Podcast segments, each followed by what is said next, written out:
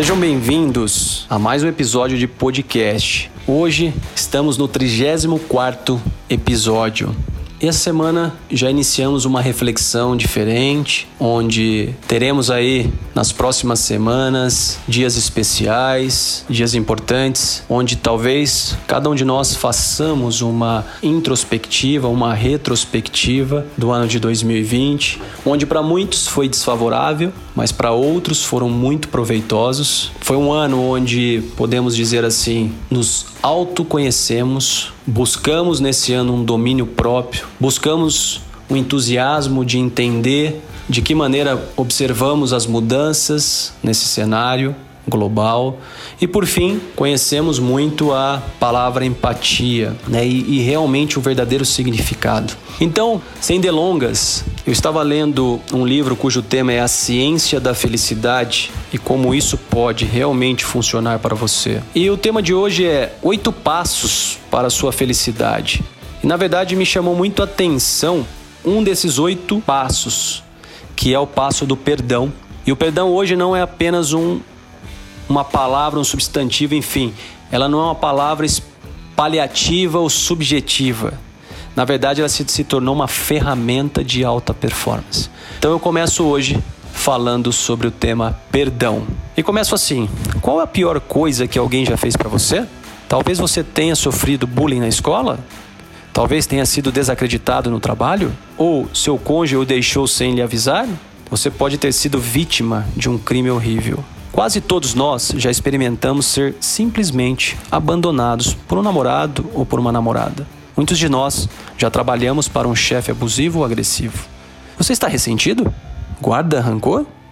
Uma rápida olhada nas manchetes dos jornais dos dois últimos meses sugere que muita gente pode afirmar: Eu nunca vou perdoar o que ele fez para minha irmã caçula, diz o irmão de uma jovem esposa abandonada pelo marido, um jogador de futebol mulherengo.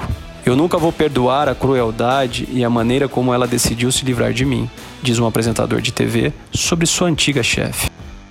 Eu nunca vou perdoar a ambos em função de tudo que aconteceu, diz a mãe de uma mulher jovem assassinada por um casal de adolescentes. Você pode achar que é impossível perdoar insultos e dores profundas, mas a maravilha é que as pessoas perdoam. E quando elas o fazem, sua saúde física e mental melhora muito. O perdão é um dos atos mais desafiadores do mundo, mas é mar maravilhoso quando a maioria das pessoas aprende a perdoar, mesmo quando ela considerava praticamente impossível e fora de questão. Neste passo, você deverá identificar uma dor ou um rancor que tenha guardado. Você vai aprender a perdoar a essa pessoa e seguir em frente. Mas primeiro precisamos entender o processo do perdão. Perdoar não é tolerar, esquecer, negar ou desculpar as ações das pessoas que as cometeu. O verdadeiro perdão significa ser capaz de enxergar o ofensor com compaixão. Exige uma mudança significativa de perspectiva. E começa com você reconhecendo seus ressentimentos para então ser capaz de libertá-los. Não é fácil, isso eu sei. Especialmente quando as mágoas são de longa data e pessoais. Ainda mais porque elas são como veneno para o nosso espírito, um câncer da alma. Os ressentimentos não são controlados, manifestam-se em nossas vidas, nublando o nosso julgamento e perturbando-nos emocional, físico e mentalmente, e com frequência desencadeando comportamentos de autodefesa. Ele nos tira o poder e nos coloca no papel de vítimas. Eles nos aprisionam ao passado e funcionam como uma barreira importante que nos impede de aproveitar o presente e realizar o nosso potencial de felicidade. E, o pior de tudo, se não reservarmos um tempo para fazer um levantamento emocional, ou seja, um balanço de como realmente pensamos e nos sentimos, podemos não estar cientes dos efeitos destrutivos dos rancores em nosso corpo e nossa mente. Claro que é fácil perdoar as coisas que não são profundamente dolorosas ou mesmo quando o nosso ressentimento não é profundo. E praticar o perdão diariamente é uma ferramenta importante em nossa caixa de ferramentas de bem-estar e felicidade. Mas os ressentimentos raigados não são assim, não são descartados facilmente. Eles voltam para nos assombrar na calada da noite. Acordamos fervendo de raiva pela forma como fomos tratados ou pelas palavras de alguém. Em meio a um dia agradável, a nossa paz de espírito é invadida por pensamentos de indignação. A nossa visão do mundo foi, fica contaminada. Nós tratamos, ou melhor, nós tramamos uma vingança. Procuramos humilhar o ofensor, vingar-nos, pagar, melhor dizendo, na mesma moeda e fazê-los pagar.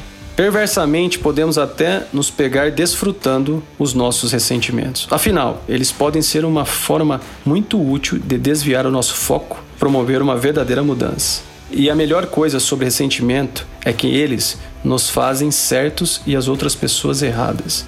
Os ressentimentos não têm sido muito discutido hoje na literatura da psicologia positiva. Alguns defensores dela parecem fugir dos aspectos dolorosos da nossa vida, promovendo erroneamente o sorriso simples, a abordagem feliz da vida. Mas antes de podermos realmente perdoar, precisamos entender como funciona o processo de ressentimento. Quantas vezes pensamos, já superei isso, ou eu lhe perdoo, somente para descobrir mais tarde que o ressentimento continua a aflorar repetidas vezes? Para realmente praticarmos o perdão, livrar-nos dos ressentimentos que nos aprisionam, precisamos entender como eles controlam a nossa perspectiva e o nosso comportamento. Precisamos entender como os nossos padrões de pensamento se transformam em uma ruminação ressentida. Uma vez que compreendemos a natureza do ressentimento, podemos aprender a perdoar. Enfim, Rebeca e Natália estavam tão conectadas a ressentimentos arraigados que elas se viam e viam um mundo através de uma lente de amargura e hostilidade.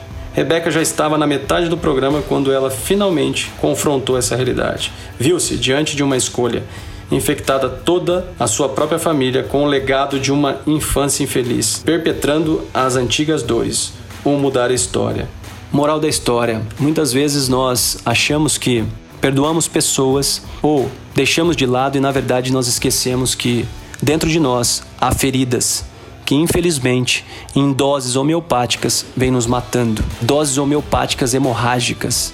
E essas doses fazem com que deixamos de viver em alta performance e no momento mais feliz da sua vida passamos a enxergar o rancor, a vingança como palavra-chave para a destruição que muitas vezes pensamos que é do inimigo ou de pessoas ressentidas mas na verdade nós estamos nos destruindo e esquecendo de entender qual o verdadeiro propósito de nossas vidas.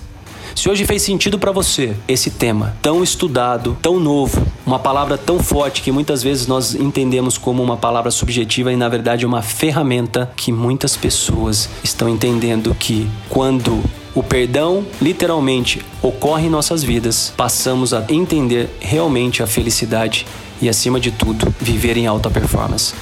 Um grande abraço, até a próxima!